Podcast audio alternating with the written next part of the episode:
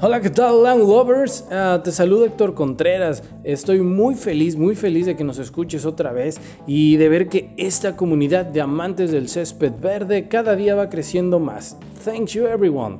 El día de hoy hablaremos de una duda muy popular entre la comunidad y esa es la fertilización del césped. Este es un tema muy importante, pero también es bastante complejo. Así ah, que lo más recomendable es que si no entiendes muy bien el tema, te recomiendo buscar a un especialista ah, que podrá ver el estado de tu césped y podrá ayudarte con la correcta fertilización de tu jardín. Y dicho esto, ahora sí, vamos con el tema.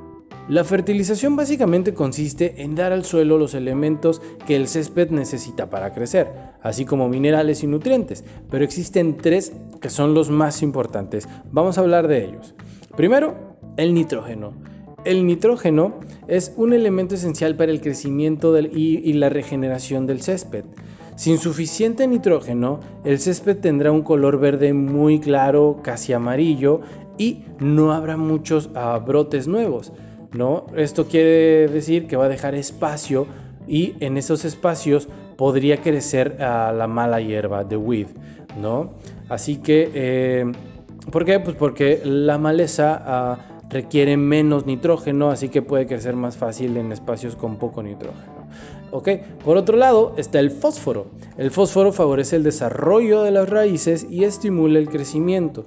Y todos sabemos que un césped con raíces fuertes es un césped fuerte también en sus hojas. ¿Ok? Y por último, el potasio. El potasio aumenta la resistencia a enfermedades, ¿no? Y también a la falta del agua y al frío.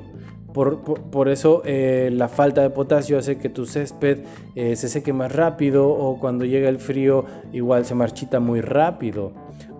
Es un elemento clave para mantener la estructura del césped, para que tenga resistencia, eh, para que no sea un césped que si lo pisas se quede marcado y, y tenga pues bastante solidez.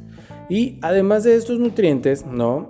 Eh, requieren muchos otros, como el calcio, el azufre, ¿no? Incluso microelementos como el zinc, el hierro, cobre, ah, manganeso, boro y el... Eh, eh, y bueno, entre otros, ¿no? Que son también indispensables para la metabolización de los elementos.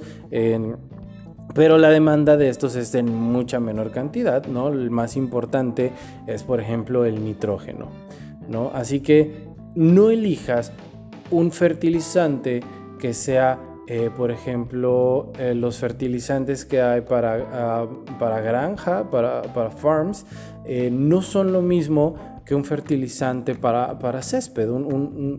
son, tienen composiciones distintas y no te van a funcionar, ¿ok? Y bueno, ahora bien, ¿cuándo se debe hacer la fertilización?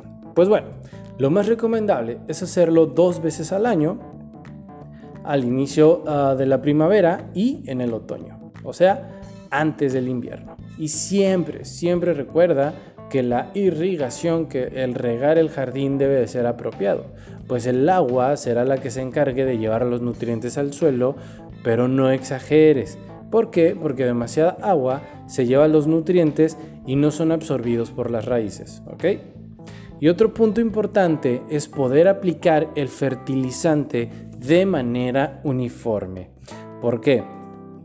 Porque no deben existir áreas en las que pongamos mucho fertilizante y otras donde no tengamos nada de fertilizante, pues entonces el crecimiento de nuestro césped será irregular o tendremos manchas amarillas en las que no hubo fertilizante eh, o, en, un, lado crecerá más fuerte que en otro. Así que procura siempre, siempre, siempre eh, eh, que sea el fertilizante sea puesto de manera correcta, de manera uniforme.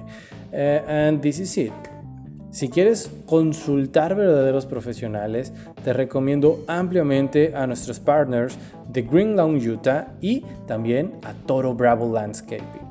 Búscalos en Facebook, búscalos en Google y pues gracias a ellos este podcast sigue existiendo. Son unos grandes amigos y son unos profesionales impresionantes para el cuidado de tu jardín. Muchas gracias por escucharnos una vez más.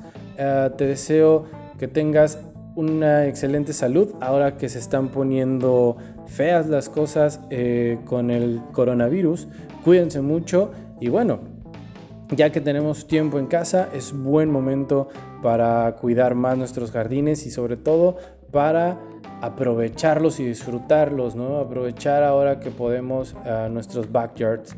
Eh, entonces, cuídense mucho, no salgan de casa y ah, pues disfruten de sus backyards con unas barbecues. See you later.